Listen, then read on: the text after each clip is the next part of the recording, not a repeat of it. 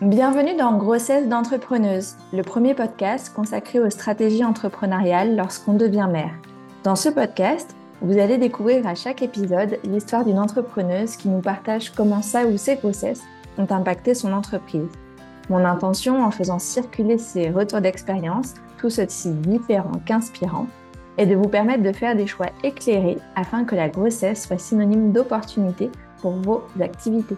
Je suis Solène Pigné, votre hôte, moi-même chef d'entreprise depuis 2014 et autrice du Guide de l'entrepreneur durable, publié aux éditions Juno, que j'ai justement écrit pendant ma première grossesse.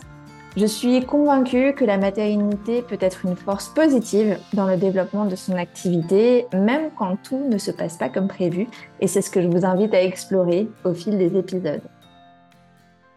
Dans cet épisode préliminaire, je vais vous raconter les coulisses de ma propre histoire, comment ma première grossesse a impacté mon activité de manière totalement différente de ce que j'avais imaginé, comment une fausse couche m'a donné l'élan de pivoter mon activité et les coulisses de la genèse de grossesse d'entrepreneuse alors que j'étais enceinte de mon deuxième enfant. Vous remarquerez que je commencerai mes interviews par demander à mes invités comment elles envisageaient la conciliation entre leur carrière et le fait d'avoir des enfants quand elles étaient plus jeunes.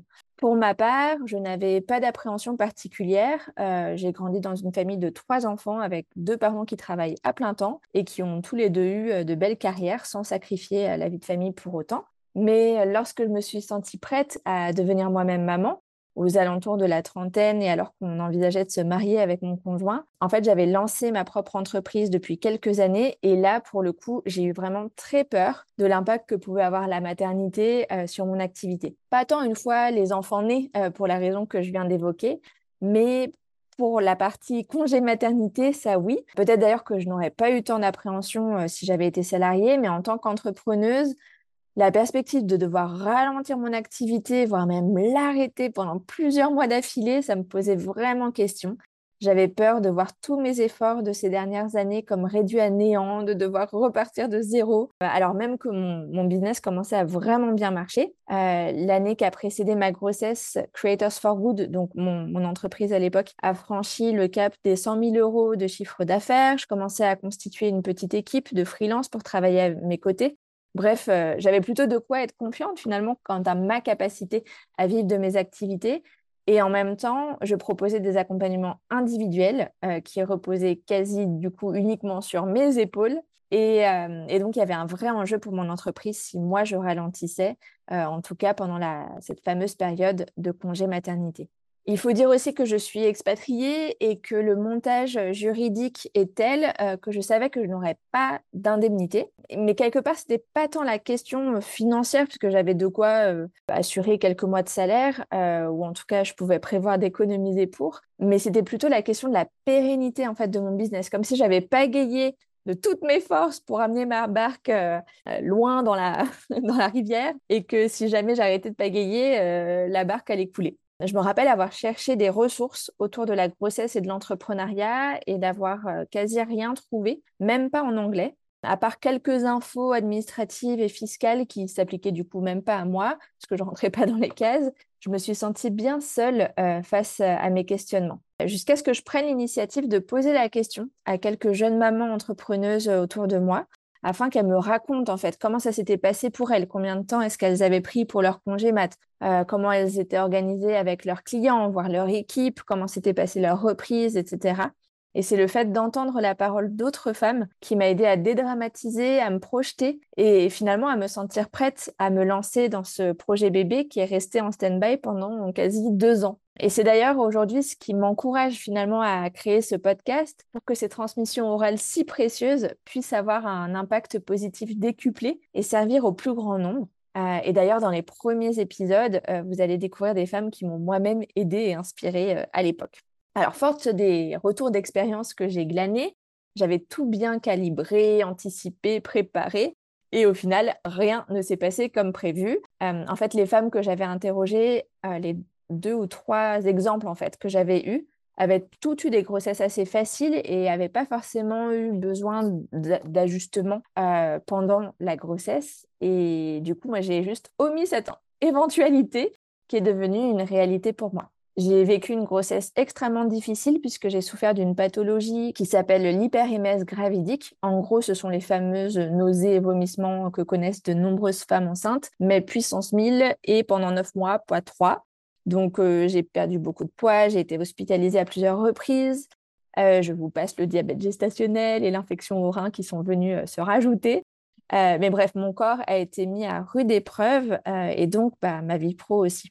J'ai été obligée de me mettre en mode minimum syndical. Donc, j'ai choisi de quand même honorer les contrats avec mes clientes en cours, mais je n'ai pas pu prendre de nouveaux clients, donc générer de, nouveaux chiffres d'affaires pendant quasi mes six premiers mois de, grossesse. Et en plus de ça, moi qui étais vraiment passionnée par ce que je faisais, mon activité consistait à donner des conseils stratégiques aux femmes entrepreneuses à impact positif pour les aider à bien vivre de leur activité. Bah, j'étais déprimée en fait de plus pouvoir accomplir euh, ce que je considérais comme euh, ma mission de vie. Alors heureusement, j'étais pas salariée parce qu'on m'aurait complètement interdit de bosser et je pense que j'aurais pas supporté de n'avoir rien à faire qu'à subir mes symptômes euh, au fond de mon lit.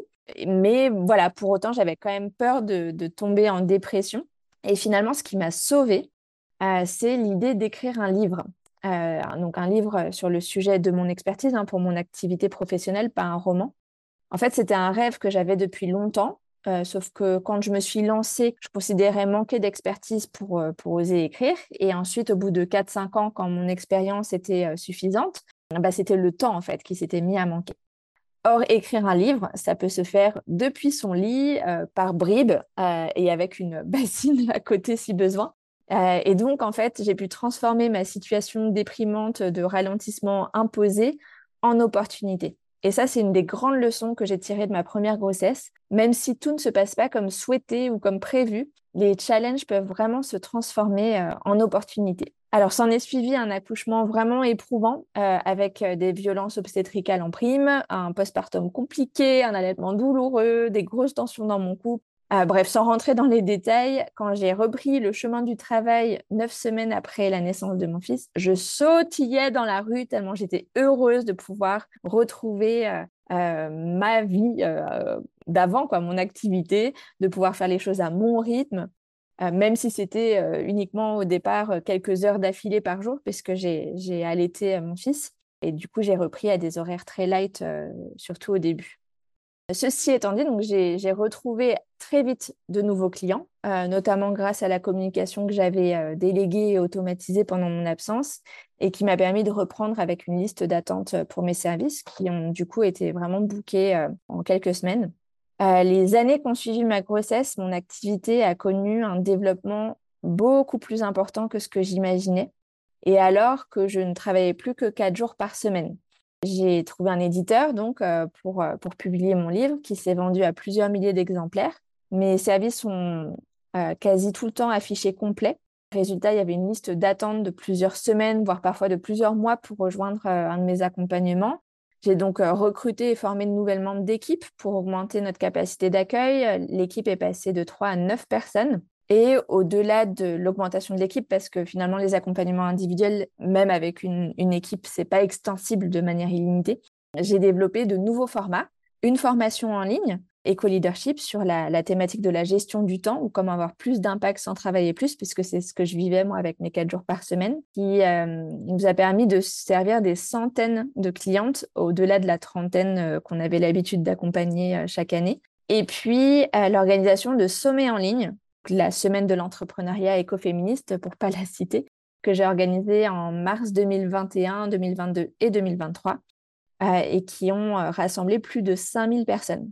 Bref, euh, cette grossesse pourtant si difficile a été un véritable accélérateur pour, pour mon business.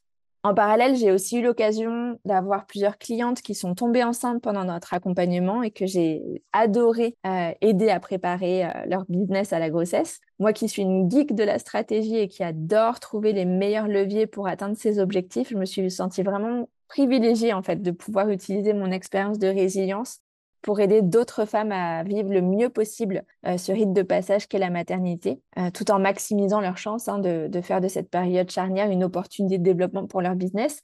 Et c'est vraiment important parce que euh, l'entrée dans la maternité, c'est une des causes principales de l'écart homme-femme dans notre société. ça a donné une nouvelle résonance à la mission que je m'étais donnée pour Creators for Good, donc que les femmes créent des entreprises impactantes et qu'elles en vivent. Mais du coup, là aussi et surtout qu'elles puissent rester indépendantes financièrement quand elles deviennent mamans. J'ai eu de plus en plus envie de, travailler sur le sujet de la maternité. J'ai même envisagé de créer un cowork crèche euh, à Istanbul, euh, mais ça ne s'est pas fait pour des questions à la fois financières et puis aussi de législation euh, locale. Mais voilà, c'est quelque chose qui, me, qui a commencé à vraiment me tenir à cœur. Et puis le projet d'un deuxième enfant s'est dessiné pour mon mari et moi.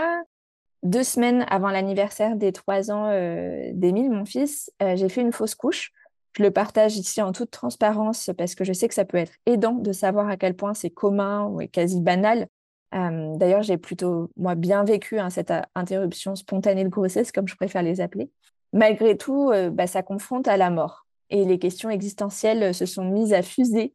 à quoi est-ce que j'ai vraiment envie de consacrer ma vie? Huit ans après la création de Creators for Good, est-ce que j'ai vraiment envie de, de continuer pendant encore combien d'années ces accompagnements individuels? Ou bien est-ce que j'ai pas envie de, passer à une autre échelle? Et j'ai du coup fait appel à une coach pour clarifier tout ça. Et c'est alors que l'idée de grossesse d'entrepreneuse est apparue, l'occasion de me consacrer à cette nouvelle cause, euh, tout en recyclant l'expertise que j'ai développée auprès des plusieurs centaines de femmes entrepreneuses que j'ai accompagnées en individuel. Je suis finalement retombée enceinte euh, assez rapidement et c'est pendant la grossesse de ma fille, du coup, que j'ai progressivement décéléré Creators for Good pour donner vie à grossesse d'entrepreneuse, qui est donc une triple initiative, à la fois un podcast qui fait circuler des histoires authentiques et empouvoirantes de femmes entrepreneuses pour qui la maternité a été source d'opportunités, des ressources et des outils gratuits à destination des indépendantes qui sont enceintes ou qui envisagent de le devenir, à retrouver du coup sur le site www.grossesse-d'entrepreneuse-toutattaché.fr. Et puis, la première préparation business à la naissance, je dis première, mais en tout cas à ma connaissance, sous forme d'un cours en ligne qui devrait voir le jour euh, début 2024, euh, dont le but est d'équiper les chefs d'entreprise à ajuster leur stratégie pour que la grossesse soit synonyme d'opportunité pour leur business et puis qu'elles puissent bien vivre euh, ce passage dans leur vie personnelle comme professionnelle. Pour conclure, et en guise de cadeau de bienvenue pour vous qui m'écoutez, et notamment si vous avez un projet bébé ou que vous êtes enceinte, je vous offre un guide gratuit euh, rempli de conseils stratégiques pour financer son congé maternité au-delà des potentielles indemnités. Le lien pour le télécharger est en description euh, de l'épisode. Comme je le partageais euh, tout à l'heure, moi, j'ai pas eu d'indemnité de congé maternité avec le statut qui est le mien et du coup, j'ai tout financé toute seule pour mes deux grossesses. Ça n'est, j'espère, pas forcément votre cas, mais même quand on a le droit à des indemnités, elles sont pas forcément à la hauteur de la perte de chiffre d'affaires qu'on doit encaisser. Et il y a souvent aussi des délais importants avant de pouvoir les toucher. Bref, ça peut être intéressant de combiner, si ce n'est remplacer, ces indemnités avec d'autres sources de revenus et ainsi éviter que le stress financier ne s'ajoute aux appréhensions euh, qu'on peut avoir en devenant maman. Merci pour votre écoute et rendez-vous du coup euh, pour le premier épisode où Marjorie nous partage comment elle s'en est sortie et même très bien sortie financièrement parlant justement euh, lors de sa grossesse pourtant surprise. Bonne écoute Grossesse d'entrepreneuse est produit par Creators for Good à l'initiative de Solène Pinet. Montage Amélie Dodriver. Charte graphique Christelle Bourgeois. Graphiste Dorothée Cadio. Musique Attila Jan Absa Karia. À mercredi prochain!